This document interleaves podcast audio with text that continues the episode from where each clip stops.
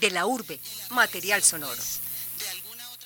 Cuando la guerra en el país se encontraba en auge, Granada, un municipio del oriente antioqueño, fue quizá uno de los lugares más azotados por la violencia, utilizado como escenario para el combate de grupos guerrilleros, paramilitares y fuerzas del Estado. Provocaron que su historia se partiera en dos, el antes y después del conflicto. Bienvenidos a La Urbe, mi nombre es Daniel Felipe Gómez y los voy a, los voy a estar acompañando hoy en el programa con un invitado, Augusto Aristizábal. Nació en el municipio de Granada, donde vivió muchos años, cuando tuvo que partir a la ciudad de Cali en el año 2000, buscando mejores condiciones de vida. En este momento se encuentra viviendo en Medellín y trabaja como comerciante en la ciudad. Bienvenido Augusto al programa. Muchas gracias. Eh, Augusto, vamos a empezar. Quiero que nos cuente cómo fue esa infancia en el campo. Fue muy horrible por lo que muchos grupos armados de la guerrilla, el, ejército, los paramilitares, un conflicto armado nos tocó mucha violencia, muchos enfrentamientos. ¿Cómo se vivía con los amigos, con las familias, esa, esa convivencia allá? Ah, una vez era como hermanos, éramos toda la familia, los, los, los vecinos, todos éramos la misma, como la misma familia, unos se servían con el otro, lo que necesitaba el uno o el otro. Y usted estuvo secuestrado, ¿cómo logró salir de esa situación? No, pues me dejaron ahí como seis horas, me quitaron la camioneta que andaba con ella y un pelado con otro compañero mío de trabajo lo arrollaron perro negro, a mí me dejaron ahí, pues yo me quedé esperando la camioneta, precisamente ahí me la entregaban. Y me la dejaron como, pues, como hasta las 6 de la tarde, me la dejaron ahí. Y ahí bajaban gente, mataron como dos, dos personas ahí. ¿Y cómo lograron liberarlos de, o entregarle la camioneta? No, me dejaron como hasta las 5 de la tarde, a las 5 me recogieron, me trajeron al santuario y ahí y me bajaron y me dijeron que volviera a dejarla, pues que lo esperara ahí, que ahí traía la camioneta y yo me dejé como con cinco paramilitares ahí y me quedé ahí hasta que mm, por ahí como a las seis de la tarde regresaron con ella. Listo. Eh, por todo este conflicto usted toma la decisión de salir de Granada. ¿En qué momento usted dice me voy para la ciudad de Cali y no para otra ciudad del país? ¿Por qué tomó la decisión de irse para Cali? porque teníamos apoyo allí, pero había más gente que me podía colaborar, ya me podía apoyar, de pronto me ofrecieron unas buenas garantías allá. Un cuñado y la familia, pues estaba como más... Y conocía más allá, la ciudad de Cali, me había tocado estar más allá. Las veces que iba a pasear me iba para allá y cuando, pues siempre que me iba así de paseo, alguna economía para allá, y estaba enseñado a cómo estudiar más la ciudad. Y pues en qué trabajaba, qué hacía allá en la ciudad de Cali cuando se fue. Yo me fui a jornalear a un gran negocio, un granero, supermercado. Listo. Eh, y, y, cuando salió de Granada, ¿usted pues fue fácil como adaptarse a la ciudad o usted ya estaba un poquito Pues no, de todas maneras me pues, sí difícil porque en el pueblo lo pelado duro para olvidarlo donde pues, ya me conseguía la, la vida pues más o menos bien también y y me tocó irme así ya como de, más que todo como de la fuerza, porque de todas maneras yo en Granada vivía muy bueno y ese era un pueblo que se vivía con muy poca plata, pues se, vivía muy fácil por, los, por la economía que había allá. ¿Y como qué ayudas ha recibido de parte del Estado como para poder adaptarse a esa nueva vida? Mm, el Estado nada. Yo el Estado no, no me ha dado nada. Yo he llegado a voltear con eso y he jodido con muchas cosas y no, no he sido capaz de conseguir nada porque pero, supuestamente que no, pues que no me tocó y me, me obligado. Todo lo que ha hecho es, ha sido en vano. Yo he sobrevivido de parte mía, de cuenta mía, como he podido. Ellos niegan que usted salió desplazado de Granada. Ellos niegan que yo me vine desplazado. Ellos dicen que no, que porque no. Y eso fue como en el 2000 y yo me vine, pero ellos dicen que no. Eh, cuando usted salió de Granada, ¿qué, ¿qué, le tocó dejar allá? Pues se vino con todas las cosas, no, parte de la familia. La, pues sí, la familia se vino conmigo. Yo, pues, lo otro y quedó allá porque yo prácticamente me, no creí que me, me, adaptaba a la ciudad. Me vine así como de, salí como así, más bien dejé las cosas porque yo no, no, no, no pensé que me tomaba mañana, pero me, me, tocó porque ya empecé allá y ya todo de día horrible, más horrible, me tocó ya como adaptarme. Y me, y me adaptarme a la ciudad, ahí como iba pudiendo. ¿Y quedaron algunos amigos allá en el pueblo o, o, los mataron o cómo eran? Pues, ¿qué pasó pues con Muchos mataron, otros quedaron, otros sobrevivieron, eso no, de todas maneras. Otra gente, pues por ejemplo, yo trabajaba con, con Arturo Ulaga, allí, el patrón mío Arturo, y, y él que allá porque él, entonces le robaron un, café, como dos o tres días de café.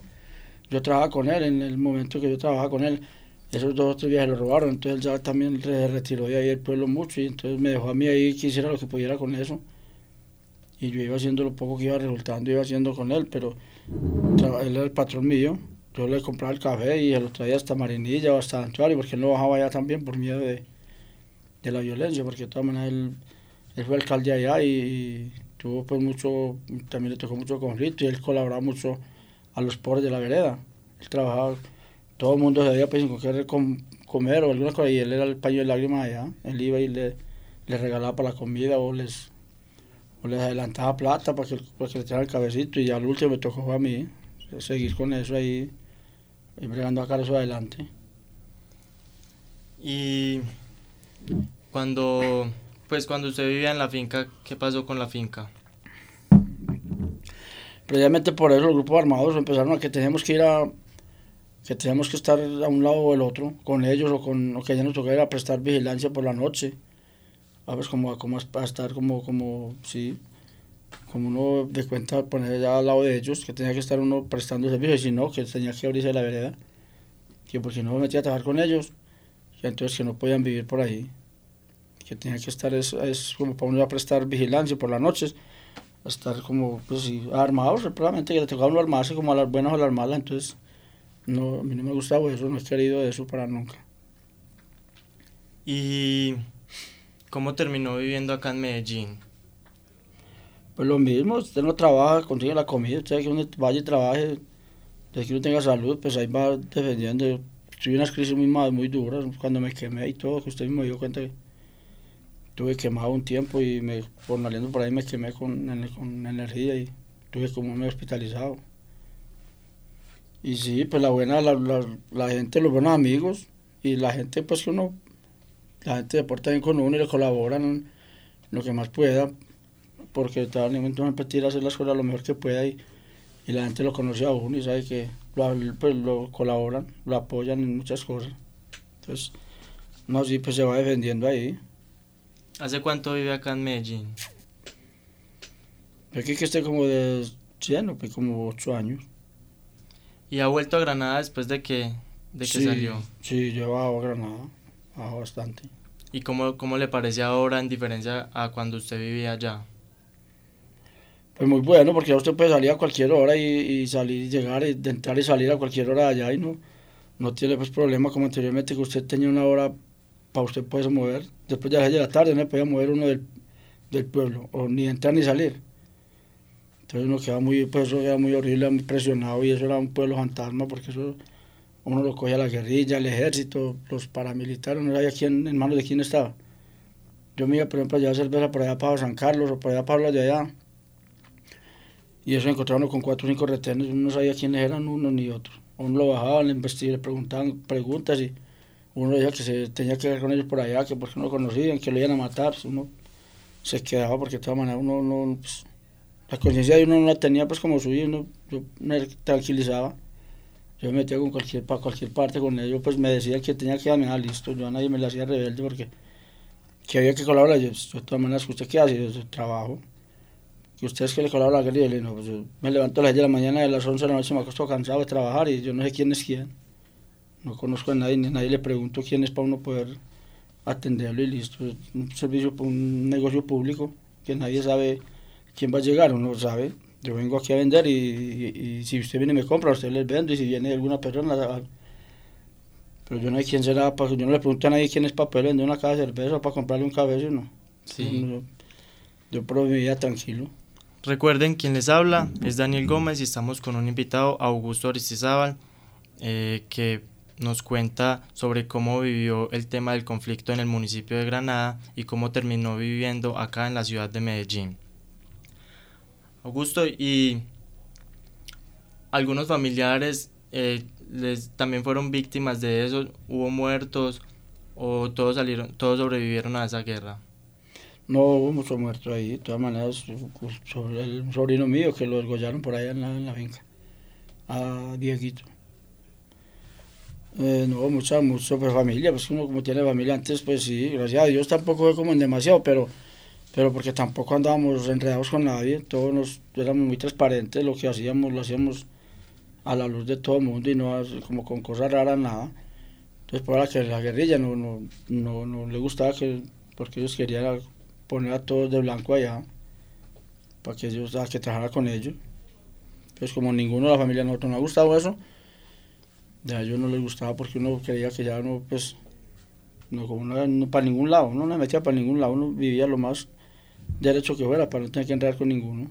Por eso, pues, uno, de pronto, por eso está uno vivo y no tiene problemas tampoco para regresar allá y salir porque no le encuentran a uno. A mí, ahí cuando me cogieron el palmar, que me quitaron el carro y mataron a un muchacho ahí, me, me hicieron muchas preguntas y no encontraron como nada. Yo, relajado, les contestaba y les decía lo que era. Y no, no encontraron como que ellos amenazaron que me iban a matar, que porque estaba, tenía el número de la cédula ahí. Yo ya, de todas maneras, ustedes los que saben, sí.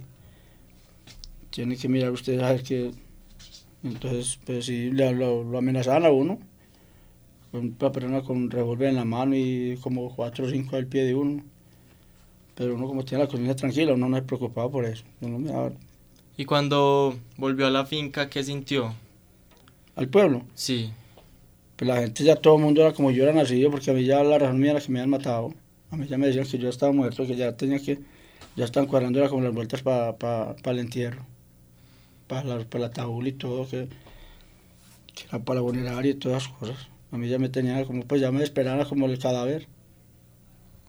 Porque el que cogían ahí y lo dejaban era para, ya sabía que era para, para matarlo. Y como acostaban tres o cuatro y y eso le pegan tiro a dos o tres y el otro parece que usted no, usted no lo necesitamos. Entonces era así una cosa muy horrible, muy miedoso. Ahí cogían y mataban dos o delante de uno y los otros ya, lo, al otro que se fuera que usted no, que usted no necesitaba. Y con los acuerdos eh, de paz, eh, ¿qué posición tenía frente al plebiscito? Sobre el sí o el no de los acuerdos del gobierno. Pues no sé, porque de todas maneras eso, no, son, pues nunca llegó a un acuerdo porque eso, es como un gasto más para, para, para, el país y yo no veo que lo como que sea.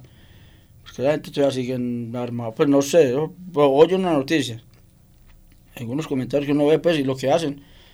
Eso ya como, como, se están es como infiltrando y como que haciendo en ahí los buenos, pero, pero tienen gente para seguir haciendo las... Tienen gente que de pronto ya no esté muy avanzado y ya ellos de pronto se curan un poquito por la, por la paz que hicieron, pero, pero pues yo veo que también el país, donde se descuiden, vuelve y queda esto peor. ¿A usted le desearía volver a vivir al campo? Pues sí, de todas maneras uno, claro, es que el campo es lo más santo, lo más bacano que puede haber, porque es una tranquilidad muy buena. La ciudad, pues, eso hay mucho desorden, mucho, mucho vicio, mucha organización ya uno no, pues ya no hay unidad, ya no hay unión con la familia, la familia es una parte, el otro otro, no sabe ni dónde está, uno se acuesta y no sabe ni dónde está el otro, ni y eso se levanta uno y llegaría, uno llegaría, cambio en el campo era muy bueno, todos recogiditos, la, la papá con los hijos y sabían pues que ¿cierto? se sabía qué estaba haciendo el uno del otro, en cambio hoy en día no sabe, no que están en el misa y están por ahí haciendo, atracando y haciendo cosas que no han debido porque poca vigilancia, pues ya los padres en la ciudad no pueden vigilar a los hijos como, como eran en, el campo. ¿Y ahora todavía tiene amigos allá en Granada? ¿O qué planes, cuando visita ese pueblo, qué planes tiene para hacer? Sí, pues uno va a visitarlo porque mucha gente se ha ido y ha vuelto y están allá en Granada y, y va, tiene mucha gente conocida porque pues uno en el comercio y en el trabajo que me tocó, me tocó relacionarme con mucha gente y la gente, uno llega allá y no encuentra solo porque el día que uno vaya encuentra con quien charlar, porque como uno de gente, de gente pues uno no se portó mal con nadie, todo el mundo lo, le cogió cariño a uno y está, todo el mundo dialoga con él, no tiene por qué, pues nadie tiene que ir nadie uno que correrle como ni uno a ellos ni ellos a uno, porque sabe que uno fue transparente, lo poco que, pudo ayudarle, le ayudó sin ninguna recompensa de nada, esperar recompensa de nadie. Y trabajaba muy bueno, maneras era muy bueno por eso. Y, y que cuando usted era niño allá en el campo, ¿qué juegos, ju- qué juegos hacía con los amigos? O, o qué planes había también para hacer antes de que usted saliera de, Montábamos maromas, hacíamos maromas y hacíamos columpios, juegos de juegos buenos, que sí, son juegos muy sanos. Y hacíamos carritos de ruedas de yarumo, palos de, de- palos de, de yarumo. Lo rajábamos y le hacíamos llantas y la, la armábamos en madera y nos montábamos en esos potreros con eso y hacíamos juegos, una, una diversión muy sana, muy buena. ¿Y para ir al colegio le tocaba ir muy lejos o, o quedaba cerca de, de la finca? Por ahí media hora, Caminando. mm, porque no, no había transporte, era camino de herradura. ¿Y hasta qué año estudió? Como hasta 1980.